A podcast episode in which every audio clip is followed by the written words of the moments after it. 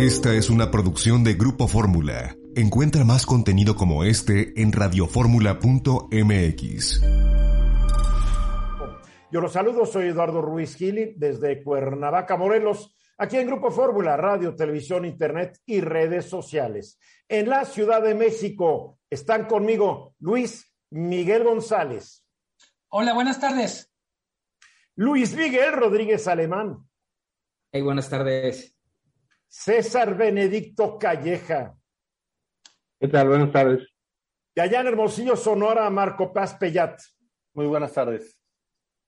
Eh, el, el, avión presidencial, bueno, el avión que no es presidencial, pero que fue comprado para ser avión presidencial, que desde el 3 de diciembre dejó, bueno, ha volado porque lo mandaron el 3 de diciembre del 18, lo mandaron a California para que estuviera ahí un hangar esperando que llegara alguien a comprarlo. No llegó nadie, regresó a la Ciudad de México, ahí ha estado estacionadito. Ahora se, va a la IFA, donde va a también estar estacionadito, eh, a ver quién puede pagar entre los 30 y 70 mil dólares la hora, de qué es lo que cuestan eh, rentas de aviones similares al que es el, lo que fue el TP-01 o José María Morelos y Pavón, avión que se compró, eh, se autorizó su compra el 15 de noviembre de 2011, cuando se discutía el presupuesto y, eh, de egresos y de ingresos y de gastos, todo el paquete económico del gobierno federal para 2012. Entonces acordó que iba a ser un avión para la seguridad del jefe de Estado mexicano, porque hay que decirlo, el avión anterior, que era un 757, que no podía volar grandes distancias, cuando el avión presidencial 757 se iba de viaje, tenía que estar haciendo escalas hasta para llegar a Europa. Este lo habían comprado en el gobierno de Miguel de la Madrid y le sirvió muy bien a Salinas, Cedillo, Fox, Calderón y los primeros tres años de Peña Nieta. Pero eh, en el gobierno de Calderón dijeron, pues hay que comprar un nuevo avión. Se tardaron en entregarlo, pues un avión, superavión, caray, un Boeing 787 Dreamliner, 787-8, que era el más adelantado de la época, y pues Peña lo usó durante los últimos tres años de su gobierno. Ahora, como muchas veces sucede, el presidente ha dicho que cuando se decidió la compra de este avión, nadie dijo nada. No sé si han escuchado el presidente en sus conferencias mañaneras, siempre dice, cuando hubo el saqueo nadie dijo nada, cuando esto nadie dijo nada. Y nadie dijo nada. Y todos éramos, eh, de acuerdo al periodista, al presidente, éramos una bola de agachados, hipócritas, mercenarios o corruptos o todas las cosas juntas, entre otras cositas. Bien, el presidente tal vez no está informado o nunca supo, pero yo soy un periodista que me opuse a la compra del muy lujoso avión. Y en mis columnas y en este programa de radio, los días jueves 23 y viernes 24 de agosto de 2012, dije y escribí lo siguiente, parte de lo que dije. La Secretaría de Defensa Nacional anunció a fines de julio que planea sustituir el actual avión presidencial, un Boeing 757. La Sedena aparentemente le ha echado el ojo al Boeing 787 Dreamliner. A los mexicanos nos costará entre 140 y 160 millones de dólares el, el, nuevo juguete presidencial, dependiendo del modelo que finalmente se adquiera. Enrique Peña Nieto será uno de los gobernantes que mejor transporte aéreo tendría a su disposición, lo que no tiene nada de malo. Lo que sí está muy mal es que nuestras autoridades militares, con el aval del Congreso, adquieran un avión muy lujoso y caro, más lujoso y caro de los que usan varios de los gobernantes de países más ricos que el nuestro. Dije y escribí, me pregunto si realmente necesita el presidente de México un Boeing 787 para realizar viajes acompañado de un séquito de doscientas y pico personas. Tal vez es hora de que el avión presidencial refleje la realidad del país y no las pretensiones primermundistas de nuestros gobernantes. ¿Realmente necesita llevar a 200 invitados a sus viajes? Caray, ni la presencia de, de Brasil tiene un 187. Y también dije, es tiempo de exigir que se acaben los despilfarros gubernamentales. El próximo avión presidencial debe ser ejemplo de austeridad, sin sacrificar seguridad. Esto lo dije y escribí en agosto de 2012, hace casi 10 años. Es muy probable que entonces el presidente no haya leído o escuchado mis comentarios. También es factible que los leyó, los escuchó y se lo olvidaron. También es posible que sí lo recuerde, pero haya optado por ignorarlos para así criticar a los periodistas que desaprueba, aprovechando que el gran público no está enterado del asunto. Lo que nunca ha dicho el presidente, y esto lo sabe muy bien, es que la partida para comprar el avión fue aprobada el 15 de noviembre del 11 por 425 votos en la Cámara de Diputados, incluidos 45 votos de diputados perredistas, que entonces era su partido. De esos 45, la mayoría milita hoy en Morena. Entre ellos, se me ocurren dos nombres, el subsecretario de Gobernación Alejandro Encinas y el, alcalde en Azcapotzalco, Vidal y Arenas. Ellos aprobaron la compra de este faraónico y despilfarrado y nada austero avión. Tal vez, tal vez lo que estamos viendo es un caso de memoria selectiva en donde Andrés se acuerda de unas cosas y se olvida de otras, eh, dependiendo de la situación. Luis Miguel. Eh, totalmente. Fue tu voz y muchas personas las que expresaron, expresamos. No el tema, y creo que lo pones muy bien, no es que el presidente no deba tener un avión, que dicho sea de paso, es una especie de oficina volante. Lo que creo que es cuestionable es la ligereza con la que se decide ir por el avión más lujoso y yo diría la miopía, la ceguera, para no revisar lo que creo que es el tema de fondo y es toda esta política de viajes alrededor del presidente. Lo quiero un poco adelantar a lo que estamos viviendo ahora. Eh, ha habido poca transparencia respecto no a los viajes del presidente, sino a la política de viajes, por ejemplo, de gobernadores, de funcionarios de gobierno, y de fondo es, si se gasta mucho dinero que se tiene que gastar, pero con esto de que la austeridad es dogma, se hace como si no existieran los vuelos privados, se hace como si cualquiera que viaje en un avión privado es delincuente sin reconocer las necesidades específicas hay ves de seguridad y hay ves de eficiencia. Y, se nos dice que el presidente, y es cierto, el presidente se va en, en Aeroméxico, en Viva Aerobús, en Volaris, lo que esté disponible, él se va. Pero lo que no se nos dice es cómo se van todos los que están ahí esperándolos.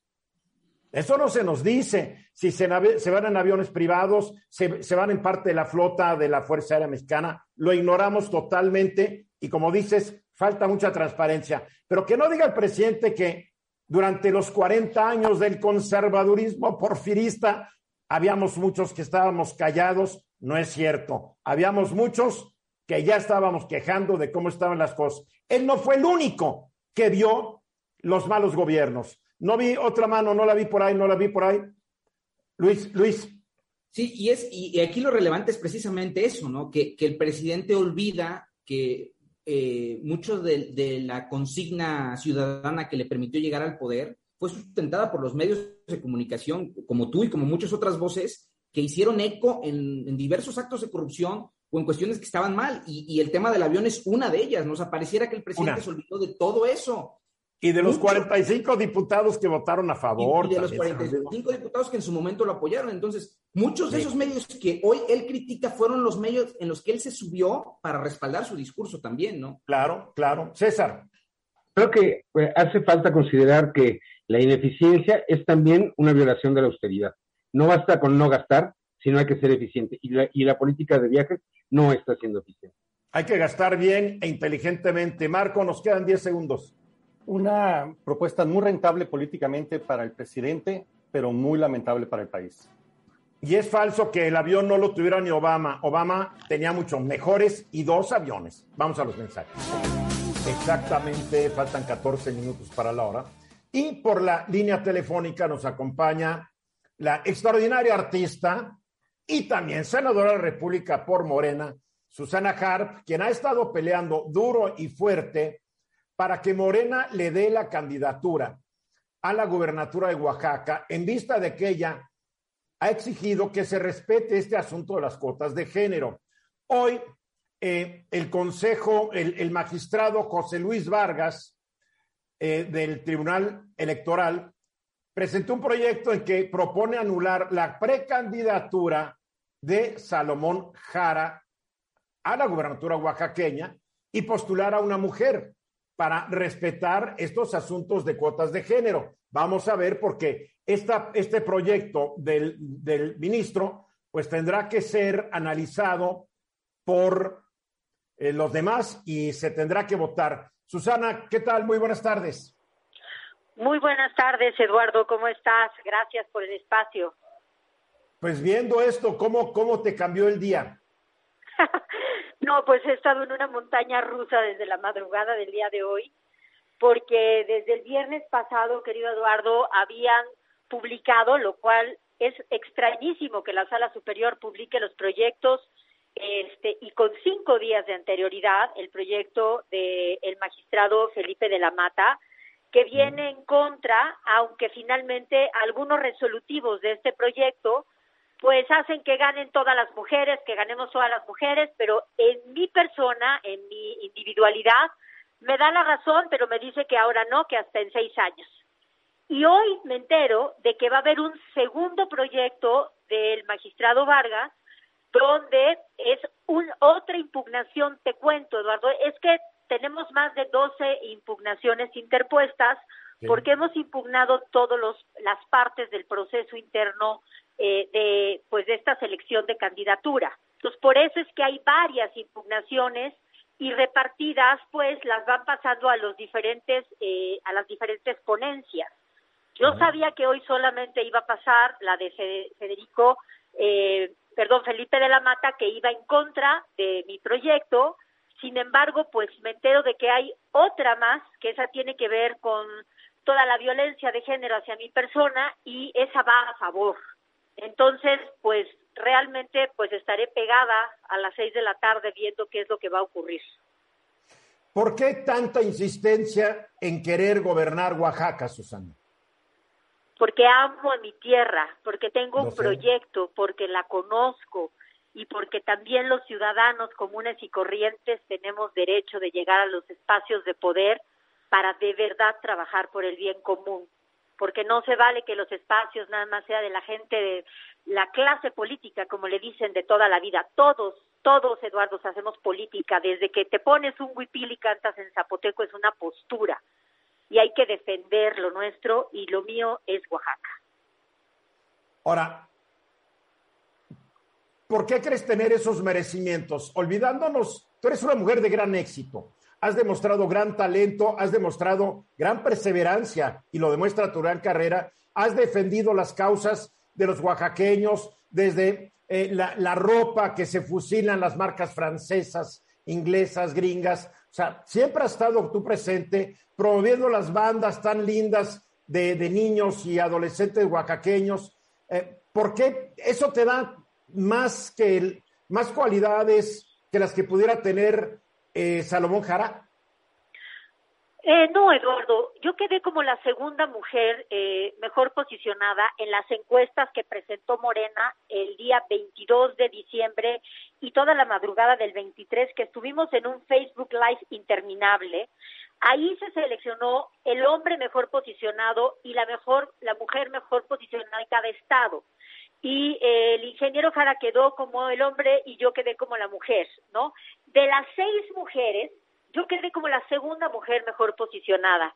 Si se hubiera aplicado la paridad de género con igualdad sustantiva, y esto quiere decir mandar a las mujeres a donde realmente son competitivas o somos competitivas, de manera natural me hubiera tocado desde la madrugada del 23, Eduardo.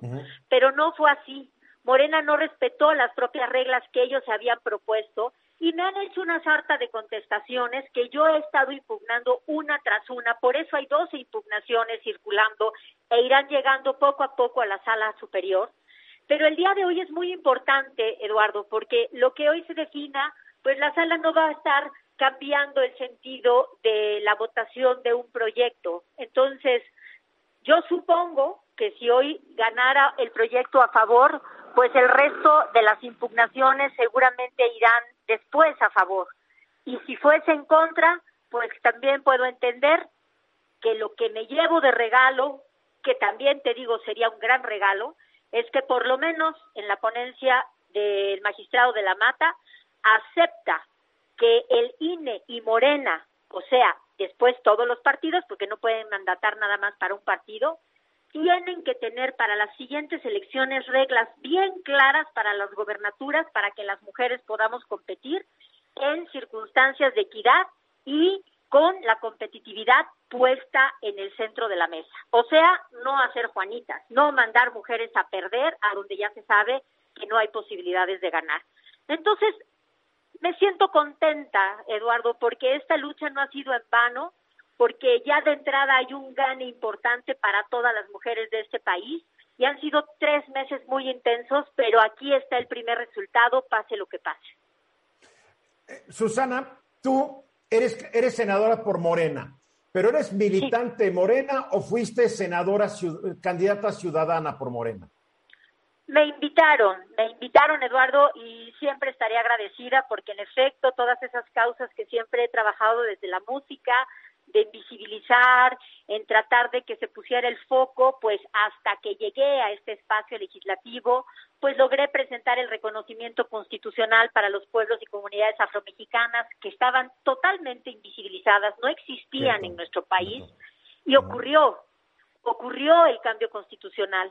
Hemos logrado hacer una ley totalmente nueva en el mundo, Eduardo, que es una ley que tiene que ver con el respeto al derecho colectivo, precisamente para que ya no haya tanto plagio. Fue una ley que nos costó mucho trabajo, tres años y medio de trabajo arduo, y ya está la ley. Y te puedo decir un sinnúmero.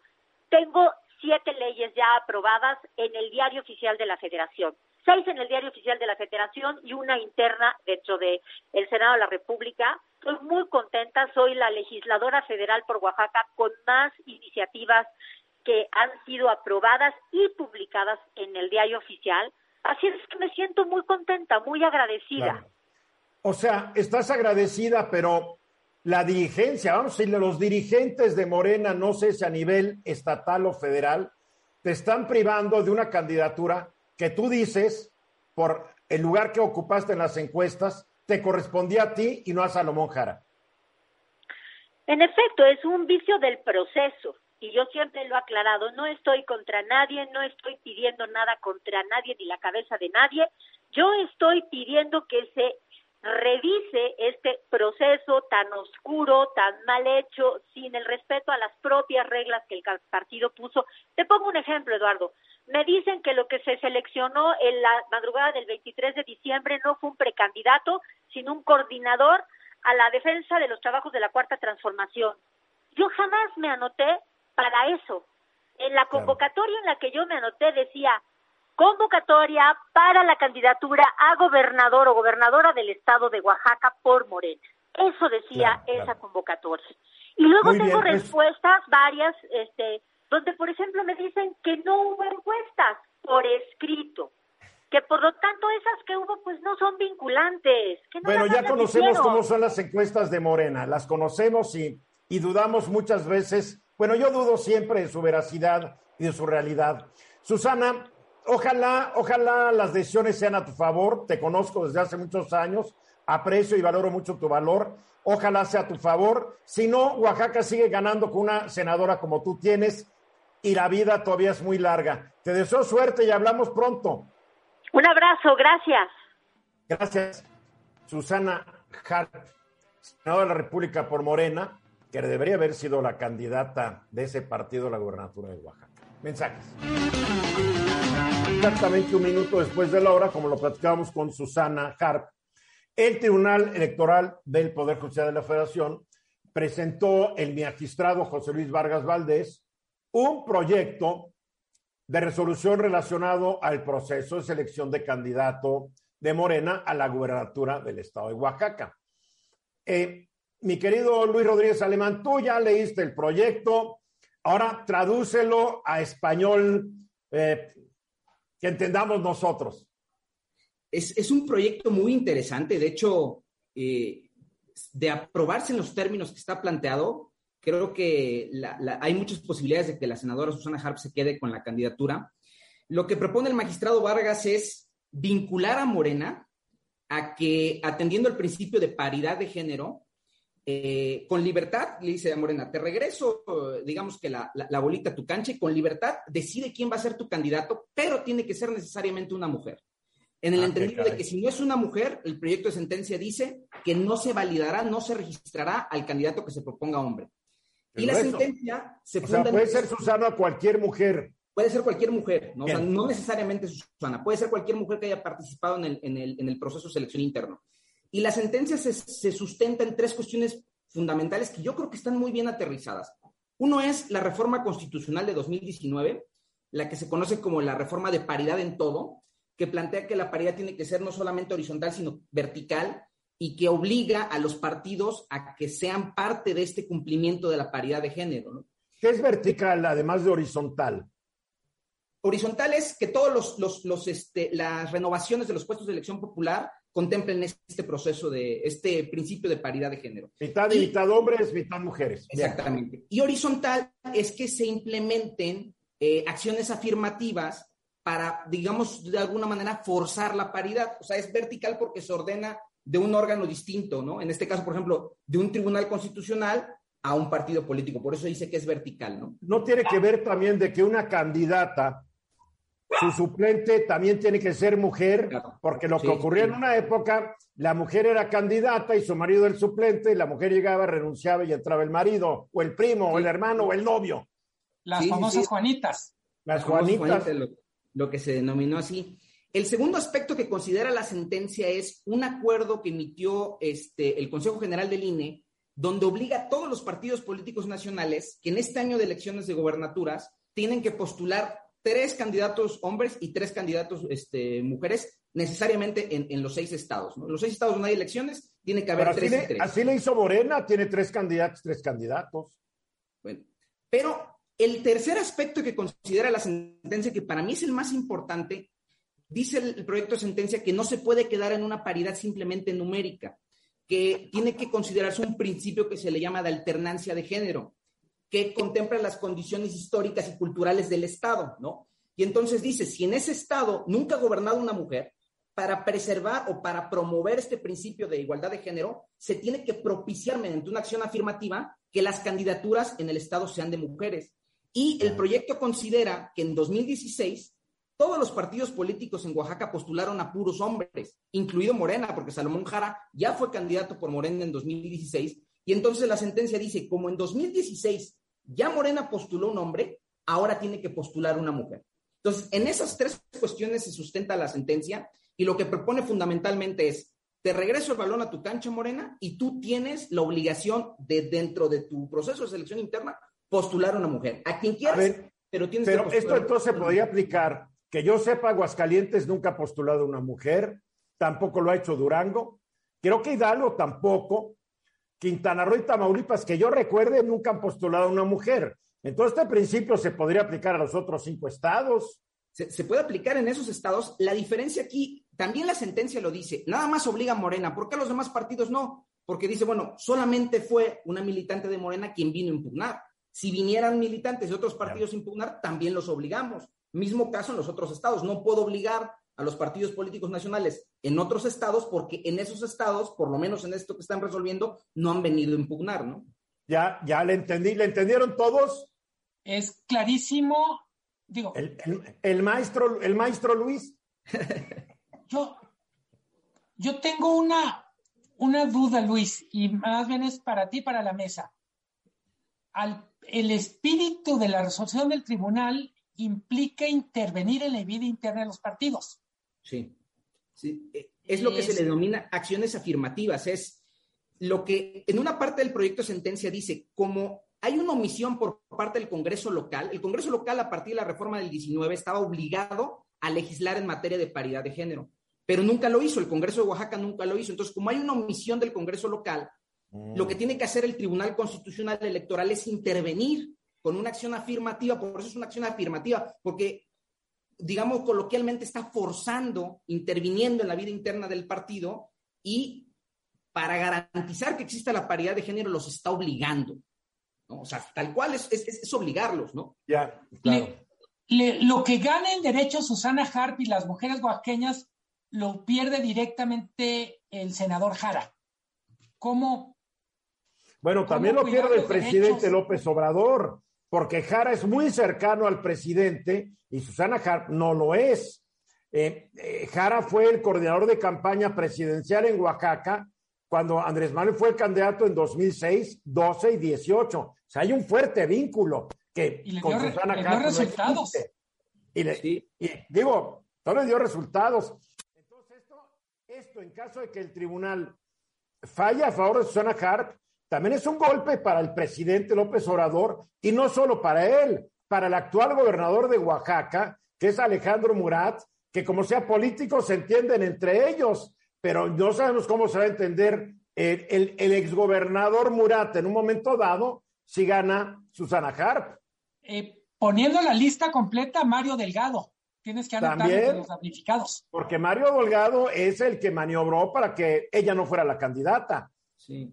Pero aquí hay que tener en cuenta que no es una resolución en contra de Salomón Jara, porque está el proyecto de sentencia analizando en abstracto, o sea, analiza al partido Morena y a todos los hombres que lo integran y a todas las mujeres que lo integran. Entonces, si, si se vota en este, en este sentido, será una resolución, para mí, muy relevante en cuestión de paridad de género, que sentará un precedente positivo, yo considero, y no necesariamente es algo que, que tendría que verse como un agravio personal de Salomón Jara. No, no, no, oye, no, no, será personal, pero se queda sin candidatura. Yo, 62 años de edad, capaz de que se le vaya el avión, el camión y el barco, porque ya dentro de seis, quién sabe. Sí, Comentario, César, Marco. Marco. Lamentablemente, otra vez, los partidos políticos nos enseñan que pocos saben de las leyes que aprueban.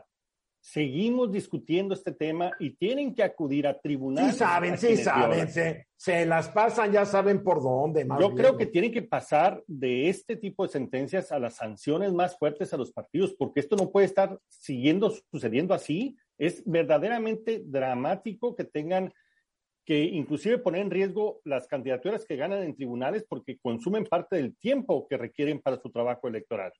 Consumen tiempo y dinero porque todos estos además, procesos cuestan. César. Creo que además hay una lectura evidente. Saben la ley, conocen las reglas, son duchos en, en manipularlas y el, y el tema es que no están viendo las tendencias de la política ciudadana y de las exigencias de la gente. Y esto va aumentando cada vez más la distancia entre los partidos y sus representados el tema de las mujeres, el tema de la violencia, el tema ecológico, son temas que afectan a la ciudadanía y que evalúan a los partidos en torno a esos temas. Este tipo de acciones, desde luego, rompen la representatividad y rompen el diálogo entre partidos y ciudadanos. Van haciendo sí, la cancha más chica. Esta decisión de, de, vamos a decir, de imponer a Jara, obviamente fue, llegó desde arriba la decisión y pues, ¿dónde está la ley entonces? ¿Dónde está la ley, Luis?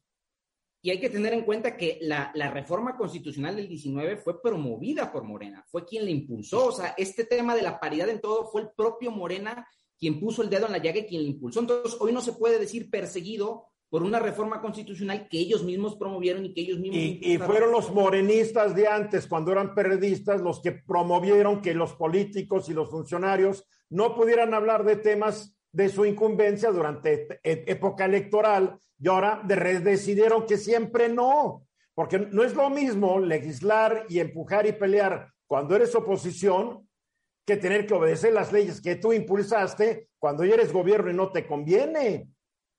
Sí, sí. Luis, una del 1 al 100, ¿qué probabilidad de que esto, que esto ocurra? Que le tumben la candidatura a Jara yo veo el proyecto muy sólido, la verdad lo veo, lo veo muy bien elaborado. Las tres bases en las que se sustenta me parece que son irrebatibles. Incluso el tema de que el proceso de selección no ha concluido juega en favor de, de, este, de Susana Harp, porque ni, los magistrados no podrán argumentar que ya se encuentra rebasado el proceso y que ya no pueden dar marcha atrás. No, está todavía en tiempo, ¿no? Y el tribunal sesionará en estos días y yo veo el proyecto muy sólido, ¿no? Ahora vamos a ver cómo van a venir las presiones políticas sobre cada uno de los magistrados, ¿no? Correcto, sí, sí. Muy bien, buen análisis. Vamos a los mensajes y regresamos. Una buena noticia que también tiene sus claroscuros. México, el año pasado, se ubicó en el lugar número dos mundial de recepción de turistas. O sea, turistas del extranjero fuimos el segundo país después de que antes de la pandemia creo que ya hemos caído al noveno, décimo, no recuerdo. Nos fuimos al segundo, Luis Miguel. Esto es extraordinario, pero yo digo claroscuros. ¿Por qué? Porque México ocupa esa posición por ciertas circunstancias. Eh, totalmente. Es, yo diría, una excelente noticia en un contexto en donde en el 2020, en este espacio y en muchos espacios, uno de los temas recurrentes era la crisis del sector turismo. Para, para México, el sector turismo, para decirlo muy rápido, son cuatro millones de empleos, 8% del empleo total está en el turismo, 9% del PIB y tenemos más o menos ingresos de divisas superiores a 20 mil millones de dólares. Eh, ¿Por qué dices o por qué decimos que es una noticia muy buena con claroscuros? Porque la razón por la que México literalmente ganó posiciones tiene mucho que ver con esta política de voltear para otro lado cuando se trataba de preguntarle a los turistas si tenían COVID, de pedir pruebas. Hay que recordar en el top 10, en, el, en los 10 principales países receptores de turistas, están prácticamente todos los países desarrollados del mundo que se pusieron muy nerviosos con el COVID. El único país que quedó arriba de México es Francia, pero rebasamos a España, rebasamos a Estados Unidos, rebasamos a China, a Japón, a Italia, que en buena medida decidieron que la prioridad absoluta era controlar el COVID. Eh, si ustedes recuerdan, lo que muchos de estos países, Gran Bretaña también, pusieron en marcha fue subsidios para el personal del sector turismo. Literalmente les pagaban mientras no podían trabajar como una manera de reforzar un esfuerzo. México no se podía dar ese lujo y literalmente abrió las puertas. La gran ventaja competitiva de México, que sigue siendo la cercanía con Estados Unidos, se vio reforzada por esta laxitud tenemos que reconocer, y en ese sentido no quiero regatear la, la buena noticia, el enorme esfuerzo de muchos empresarios, de muchos trabajadores del sector turismo, que pues literalmente trabajaron el doble en el 2021 para compensar un muy mal 2020. Cierto. Y solo para cerrar el comentario, a partir de este año, sobre todo el año que entra, veremos que las grandes potencias turísticas vuelven a competir y México tiene asignaturas pendientes. Solo dejo dos para comentario de la mesa. La primera es seguridad. No podemos seguir aspirando a ser un jugador relevante en turismo con los temas de inseguridad que además están en algunos de los principales sitios turísticos. Y el otro tema es reconciliar el desarrollo turístico con el medio ambiente. El turismo en los próximos años va a ser una actividad que va a tener que rendir muchas cuentas en lo que tiene que ver con el cuidado al medio ambiente y México no está haciendo bien la tarea. Si nos faltara algo, tenemos la discusión del tren Maya para subrayar este punto. Eh, yo estoy de acuerdo contigo. México escaló el segundo lugar. ¿Después de qué país? Eh? Francia. Bien. Y Francia cerró para, para ver la potencia turística de Francia. Francia durante meses cerró sus fronteras a los extranjeros. Y México, venga el mundo, tráiganos sus coronavirus que no nos importa, porque aquí el coronavirus nos hace los mandados. Si llega a haber tres mil muertos, va a ser mucho, ¿se acuerdan? Bueno, el hecho es de que por eso estamos en el segundo lugar y no quiero echar a perder la celebración, pero conforme se vayan abriendo España, Alemania y estos países, yo quisiera saber cuáles son los proyectos que tiene el gobierno mexicano para aprovechar esto y jalar a los turistas y que no se vayan a ir. porque además estamos en un segundo lugar en un mercado que en 2021 estaba muy debajo de 2019 a nivel mundial. O sea, estamos en segundo lugar en 2021, pero con menos turistas que en 2021, en 2019, donde estábamos en el octavo, noveno, décimo lugar. O sea, hay que verlo con, con mucha frialdad. Yo ojalá el secretario de Turismo esté pensando qué diablos va a hacer para, para que suba el número y que no nos quedemos otra vez en el octavo, noveno, décimo lugar. Que es, que es un gran número, considerando que hay muy pocas actividades en donde México sea uno de los 10 grandes jugadores. Yo diría sector automotriz y remesas. Sí. El petróleo ya no somos. Exportación de plata. Plata, por supuesto, minería. claro. A ver, Marco. Yo creo que hay que reconocer que el turismo es una gran oportunidad para nuestro país y lo vuelve a demostrar en una situación bastante complicada pero hay que reconocer que no es producto de, un, de una estrategia, de un programa específico, fue producto de una circunstancia y de una, de, una baja, pues, por la... Pero si hubo estrategia, la estrategia fue que vengan los que quieran. Claro. Que traen COVID, no importa, que vengan. Y eso, eso se puede llamar estrategia. El tema es ahora, ¿qué vamos a hacer, pues, para conservarlos? Porque sigue deprimido la industria del turismo. No es cierto que con estos números estén saliendo avante. Traen un rezago muy importante y hay que seguirlos impulsando. Es cuando aquí el gobierno debería de ponerse las pilas y tratar de cómo capitalizamos estos buenos resultados para que se incrementen y se sostengan, porque le falta el turismo porque genera una cantidad importantísimo de empleo y de derrama en todas partes.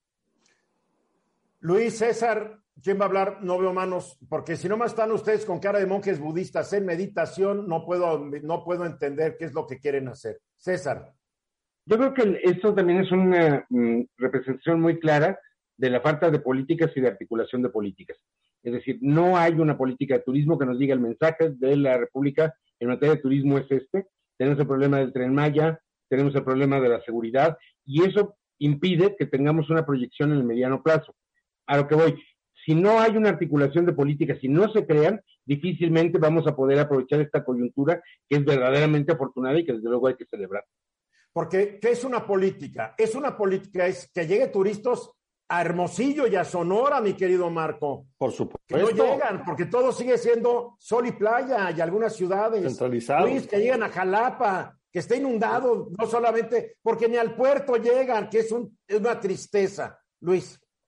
Y, pese a que estamos en el segundo lugar, yo veía datos de la Organización Mundial del Turismo, tiene unas gráficas ahí sobre la recuperación en materia de actividad este, turística, y México sigue estando muy por debajo de la actividad que traía en 2019. O sea, estamos en segundo lugar, pero no hemos recuperado el flujo que traíamos en 2019. Y si a la par, y, y, lo que apuntaba mi tocayo, no empezamos a fortalecer temas como de seguridad, recordemos que hay embajadas que públicamente han hecho llamados a sus a sus este, connacionales a no viajar a ciudades específicas del país y hay centros turísticos como Acapulco donde ya ha habido este eh, eh llamados Acapulco, Acapulco para el turismo internacional está muerto.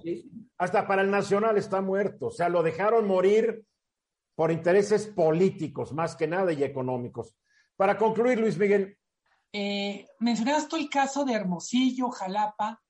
Solo recordar o subrayar un dato que es impresionante. 92% de los turistas internacionales van a seis destinos. O sea, prácticamente hay seis grandes que se comen todo el pastel. El enorme reto no solo es del gobierno federal, ¿dónde están los gobiernos locales que tienen potencial no aprovechado? y que cada feria internacional ahí van los gobernadores, los secretarios de turismo para darse sus vueltas a España, a Francia, promover al Estado y que después no llegue nadie. Es la verdad, no hay un plan nacional de turismo. Vamos a los mensajes. 31 minutos después de la hora, yo conozco a Alberto Peláez desde hace muchos muchos años, reconozco su talento, ha sido periodista de décadas, ha sido corresponsal de guerra, algo que yo nunca haría porque la verdad soy muy miedoso. Pero ahora la última idea que trae Alberto Peláez es como que de locos. En cama con, imagínense, se mete a la cama de alguien y ahí los entrevista. Mi querido Alberto Peláez, va a ser un, va a ser un programa para adultos nada más. ¿Qué va a estar haciendo No. todo arriba de la cama de la gente? A ver. No, Eduardo. Bueno, la- la- es verdad que la idea es un poco, digamos, poco ortodoxa. Es una idea que no es mía, es de Mónica, de mi mujer, que tú conoces bien. A Mónica se le ocurrió hace tres meses, dice, ¿por qué no hacemos una entrevista, entrevistas en, en el canal de YouTube? Le dije, Mónica, porque todo el mundo hace entrevistas. No, pero el concepto va a ser distinto porque se va a llamar En la cama con. Y- y- y le digo, ¿de qué va? Vamos a entrevistar a los entrevistados en las camas donde duermen para que desde la intimidad de la cama nos cuenten cosas. Me, pareció una locura, pero y además le dije, nadie va a querer que le entrevisten en la cama, y al contrario. eh, la verdad es que desde el punto de vista de los entrevistados ha sido un éxito, Eduardo, porque a todos, ya hemos entrevistado a 10, eh, ha, ido, ha ido muy bien en el caso de todos, todos han sido muy complacientes, a todos les hemos podido entrevistar en, en la cama. Eh, y además te, te das cuenta de cómo es la personalidad, la personalidad de cada uno, dependiendo cómo es la cama, si es dura, si es blanda, si es mullida. Eh, hay, una, hay un paralelismo. redonda, si hay espejos arriba, abajo, los lados, etcétera. Pero una, a ver, pero una pregunta. ¿Es en la cama o sobre la cama? Eh, la- no, eh, No. eh, se hace, no, no, o sea, estamos sentados en la cama de- del entrevistado, del entrevistado y yo. O sea, nomás están sentaditos, acostaditos, pero vestiditos. O sea, es que es muy sugerente el título y te lo pregunto porque hay gente muy mal pensada por allá, Alberto. Mira, Eduardo, tú me conoces bien, tú sabes que yo he hecho un periodismo muy serio y sigo haciendo ese periodismo muy serio, de- dentro del rigor y, de, la- las premisas periodísticas de toda la vida. Eh, yo no haría un, programa que fuera que tienda, eh, tendiera la frivolidad, porque nunca lo fui y porque no me jugué la vida en 20 guerras para terminar haciendo un, report- un reportaje de variedades. No, un- un- no lo, lo mío es otra cosa, tú lo sabes. Y, y este, este programa, que es verdad que eh, desde el punto de vista heterodoxo, eh, desde el punto de vista formal es muy heterodoxo, sin embargo es un programa que eh, cuida mucho las formas eh, y que yo no voy a preguntar nada eh, que pueda comprometeros. Y si alguien quiere hablarme, como ha pasado, eh, que te hablamos, sé, te pueden terminar hablando, hasta hablando de sexo, es algo que dicen ellos, no, no que yo les pregunto. Porque hay que ser muy. Digo, el otro día me decía alguien, oye, pero en la- me, me vas a entrevistar en pijama? Digo, no, no, no, no. Digo, no se trata de hacer, se trata de hacer un, un programa bien hecho, bien estructurado, serio, bien guionizado, como lo tenemos. Eh, no- tiene mucho trabajo detrás, ¿eh? no crees que sea sentarte en una cama y entrevistar a una persona, no, no. Claro. Hay mucho trabajo detrás. Lo sé. O- ¿qué- ¿A qué tipo de personas? ¿Cuáles son los 10 primeros que has entrevistado? Hemos entrevistado a Genoveva Casanova, que es la, la jet set eh, hispano-mexicana que se casó con el Duque de Alba y cuenta cosas muy interesantes. Por ejemplo, cómo se vive en un palacio, que ninguno de nosotros hemos vivido. He entrevistado a Rafa Márquez en su cama en Madrid, a su mujer, a Heidi Mitchell, a Lucero, a Edith Márquez, a Rafa Márquez, a, a- Sebastián, a Emanuel, a Chumel Torres, a em, Héctor Suárez. En fin, eh, hay una amalgama ya y tenemos como cinco o seis más para los próximos 15 días, de manera que ya pueda tener una reserva de aquí al mes de julio. O sea, los nombres que escucho tienen que ver más que nada con el mundo del espectáculo y del deporte. No, no tiene por qué, eh, eh, son los primeros que ha habido, pero ya tengo a dos políticos que voy a entrevistar próximamente, tengo un intelectual que también entrevistaré, tengo otros futbolistas que ya me han dicho que sí. Es decir, yo quiero hacer, quiero amalgamar eh, toda una red de gente que va desde un periodista a un, a un futbolista, pasando por las diferentes ramas de la sociedad, que sean gente que, de, que aporte, porque es conocida, eh, cosas a la, sociedad, en este caso mexicana. Pero no solamente son un mundo de la farándula, ni mucho menos. Además, cada artista, eh, Eduardo, tiene una historia que contar. Porque cada persona en este mundo globalizado tenemos una historia que contar y gente que tiene Todos, tienen, todos tenemos una Claro. historia. La persona menos conocida, la persona más humilde, más pobre, todos tienen una historia. Nuestro común denominador. Ahora, ¿cómo y dónde va a poder verse este programa en la cama con? Mira, eh, empezamos este próximo sábado, todos los sábados, a las 11 del mediodía, a las que son las 18 horas en Madrid. Lo van a poder ver por eh, mi canal de YouTube, el de Mónica y mío, que es Alberto Peláez TV. Y luego en las diferentes redes sociales eh, nuestras, en Instagram, en Twitter, pero la, la casa máster va a ser eh, Alberto Peláez TV en YouTube. Y bueno, yo confío que la gente lo vea y que a la gente le guste, sobre todo que, que la gente lo pase bien, porque es una manera distinta de entrevistar. Es verdad que las entrevistas son todas iguales y se hacen igual, pero aquí una- hay un pozo distinto, tal vez por, la- por el formato, ¿no? Esto empieza otra vez, dime cuándo. Este próximo sábado a las 11 de la mañana, tiempo de México, 18 horas, 18 horas tiempo de Madrid. Se va a llamar En la Cama Con y se va a ver en, en Alberto Peláez TV en, YouTube. ¿Cuánto dura cada programa? Depende, eh, depende de lo que quiera cada entrevistado, pero hombre, mínimo 35, 40 minutos, mm. de, entre 30 a, minutos a una hora, dependiendo el juego que dé cada entrevistado, lo que quiera hablar cada entrevistado.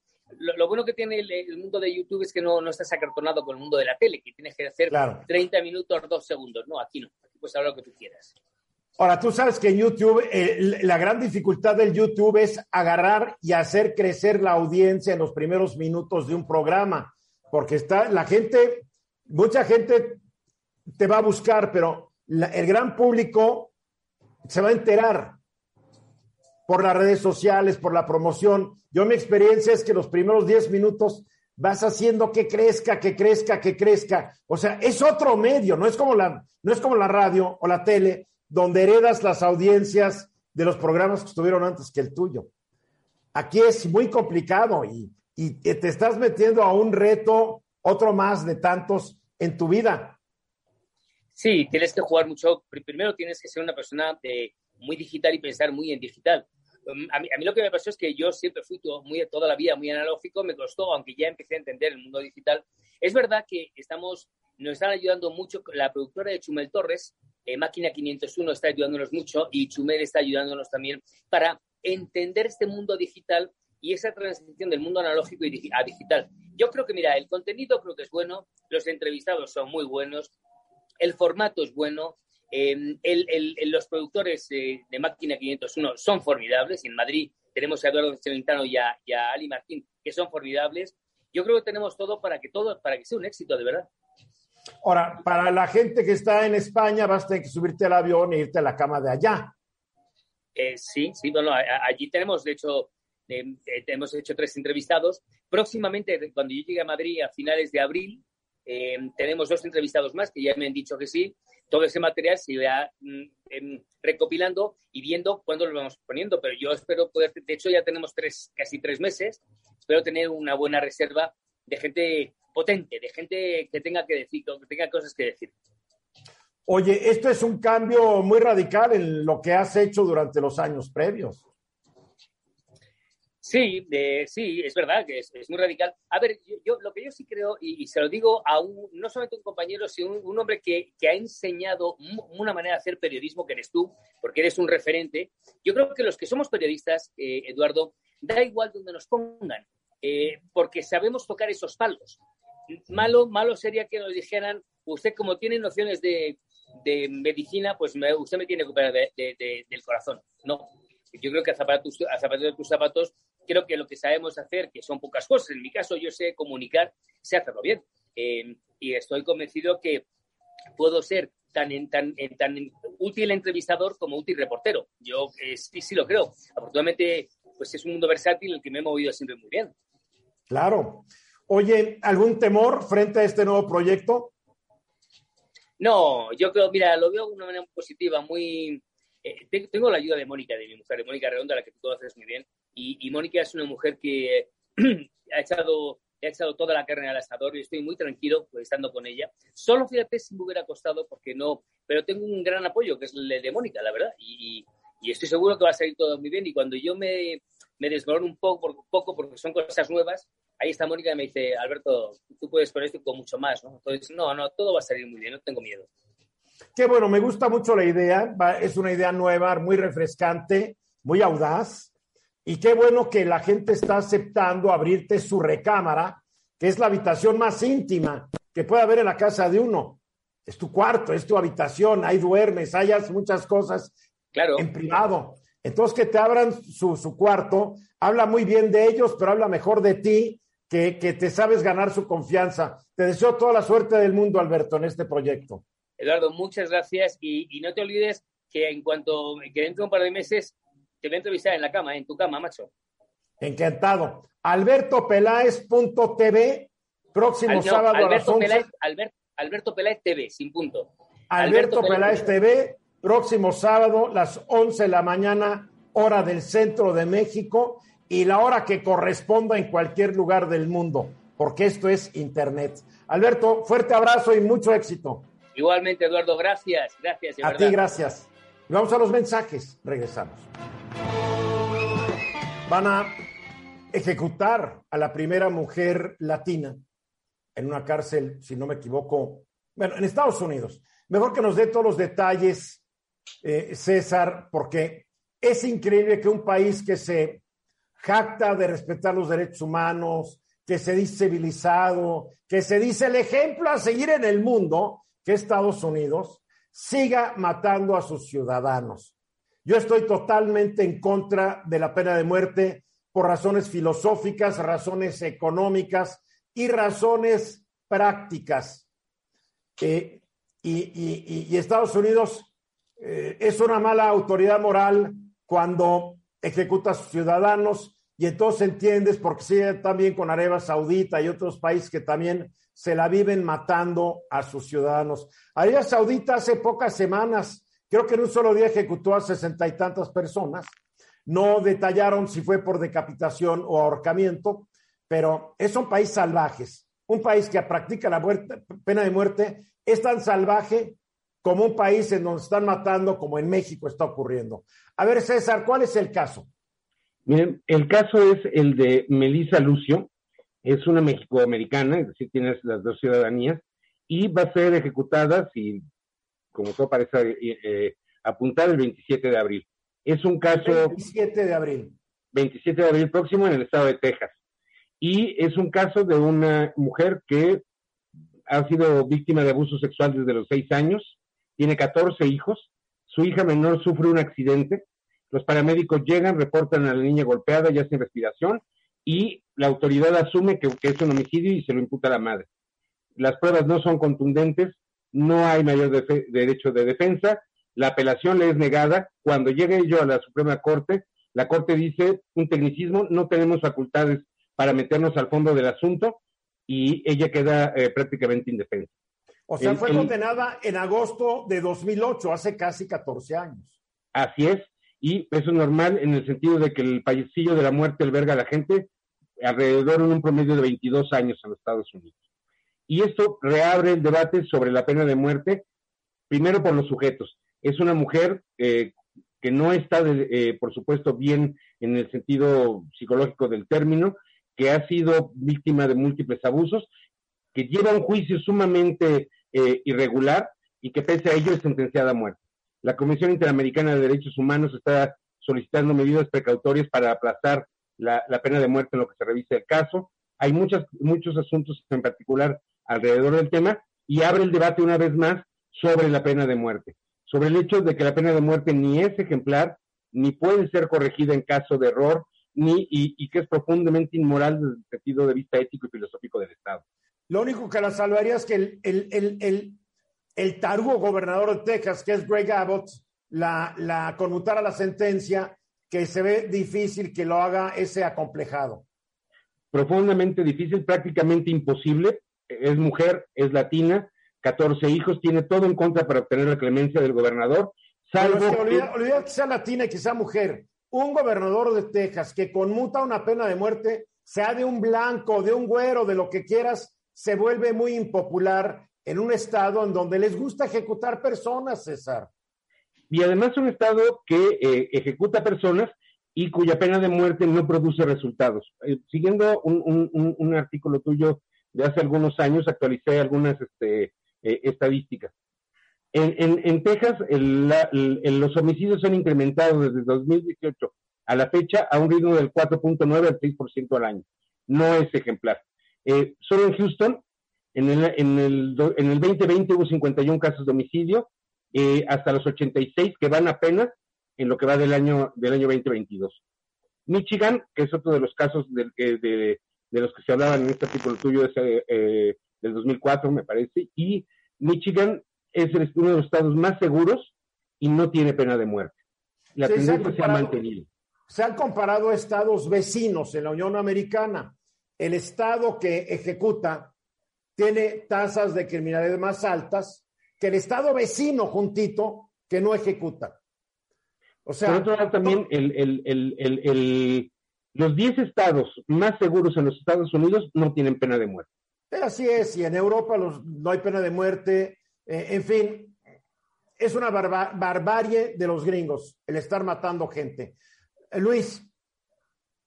Y efectivamente, eh, lo, que apuntaba César, el proceso se dio con muchas irregularidades. Desgraciadamente, en Estados Unidos los, los juicios del orden criminal se rigen por, por este, principios distintos a lo que es en México y ahí esa es la apreciación de los, de los, de los jurados, este, eh, por la intensidad que le ponen incluso las fiscalías y, y, a la luz de todo lo que se ha leído y lo que se ha escrito sobre ese tema, pues suena como una injusticia y mucho más porque es una, una latina, ¿no? Cualquier pena de muerte es una injusticia. Pero en fin, a ver, vámonos a algo más amable. La inteligencia artificial que tal vez se debería usar algún día, mi querido Marco, para un juicio. Le pones toda la información y que lo decida un robot. Para allá vamos, para allá vamos. Eh, hemos venido hablando pues que eh, la economía, el motor principal de crecimiento de la economía mundial es la tecnología. En este momento se piensa que los temas relacionados con la tecnología directa o indirectamente ya significan cerca del 50% del Producto Bruto Mundial. de toda la riqueza que producimos, de ese tamaño está siendo. Y dentro de las tecnologías, las llamadas exponenciales, aquellas que crean cambios disruptivos en los modelos, en los mercados, están Esta es una, Lo que estamos usando ahorita es una tecnología disruptiva. Así es, totalmente exponencial. Y dentro de ellas, la que está jugando un papel estratégico y lo va a jugar de cara al futuro es la inteligencia artificial. Esta capacidad de simular la forma en que piensa el ser humano a través de máquinas y de software, que cada vez, como hay más capacidad de cómputo, más hay capacidad de hacer este razonamiento. Y hay quienes dicen que dentro de poco pues van a dominar hasta el mundo, ¿no? Las máquinas no van a dominar al ser humano. Eh, es interesante todo esto porque hay muchos mitos alrededor y por eso yo quise traer este índice de inteligencia artificial del Instituto Stanford para la inteligencia artificial centrada en el ser humano, que da algunas conclusiones que nos abren un poco el panorama. Primero, la inversión privada en inteligencia artificial se disparó el año pasado, pero se concentró más. Cuidado, porque si esperábamos que se abriera, ahora estamos teniendo una tendencia totalmente contraria, casi el doble de inversión, pero casi en un 30% menos de empresas. Si bien es cierto, China y Estados Unidos están en una pelea frenética para ver quién es el líder, también es cierto que tiene una gran colaboración. Son los mayores colaboradores a nivel mundial porque el conocimiento es una tarea colectiva, no les queda otra. Y ahí hay oportunidades y digamos hay esperanzas que aprendamos a jugar juntos. ¿Seguirá viendo esta colaboración ahora que están hablando de que el mundo se va a cerrar y se van a crear dos grandes bloques comerciales e ideológicos entre los países autoritarios y los países, eh, vamos a decir, democráticos? Mientras se sigan beneficiando ambas economías, sí, cuando empiecen ahora sí a, competir entre ellas, no. Pero perdóname, ya compiten entre ellas, Marco. Me, refiero a que en verdad logren ocupar todos los espacios y no les queda otra cosa más que empezar a pelear mercados específicos. Yo creo que el pleito ya empezó. No soy tan optimista como. Ahora, Luis, Miguel, a ver rápidamente, Luis Miguel. Eh, hablamos de lo que produce la inteligencia artificial, pero también uno de los mitos, temores es a la gente que va a desplazar la inteligencia artificial. Es un tema no resuelto, Luis Miguel, y que le han sacado la vuelta a todos los gobiernos. De ahí nace la idea del ingreso básico universal o el básico mínimo garantizado, etcétera, pero no le encuentran cuadratura, porque algunos están generando una cantidad enorme de riquezas y no necesariamente están dando oportunidades al resto de la economía y hay quienes dicen que deberían de compensar y pensar en estas ideas de cómo garantizarles un mínimo, pero no hay decisión al respecto y sigue caminando el reloj y cada vez más gente está desplazada por la automatización. Esa es una realidad. Mira, yo leí dos libros que me convencieron que voy a acabar siendo desplazado. Leí El fin del trabajo de Jeremy Rifkin, que es un libro de, del año 95, y leí el libro de las máquinas espirituales que escribió también en 98 Ray Kurzweil, que es uno de los grandes inventores eh, de Estados Unidos. Y los dos pronostican que tarde o temprano la mayoría de nosotros, pues vamos a ser sustituidos. Yo sí lo creo, pero en fin, es un debate abierto todavía. César. Yo quisiera nada más remarcar que la inteligencia artificial está sustituyendo en lugares donde no creíamos. Abogados, médicos que pensábamos que iban a conservar sus empleos. Entonces hay que estar muy atentos porque sí va con todo y por todos. Lo bueno es que yo no voy a estar aquí para ver cuando eso le ocurra a Luis Rodríguez Alemán. a ver, Marco, para concluir, 10 segundos. Tenemos que ponernos muy abusados, porque esto nos va a impactar en lo personal y son debates que tienen que verse en lo público. Tenemos que Gracias, Marco. Mañana 3.30 estoy de regreso con todo el equipo. Esta fue una producción de Grupo Fórmula. Encuentra más contenido como este en radioformula.mx.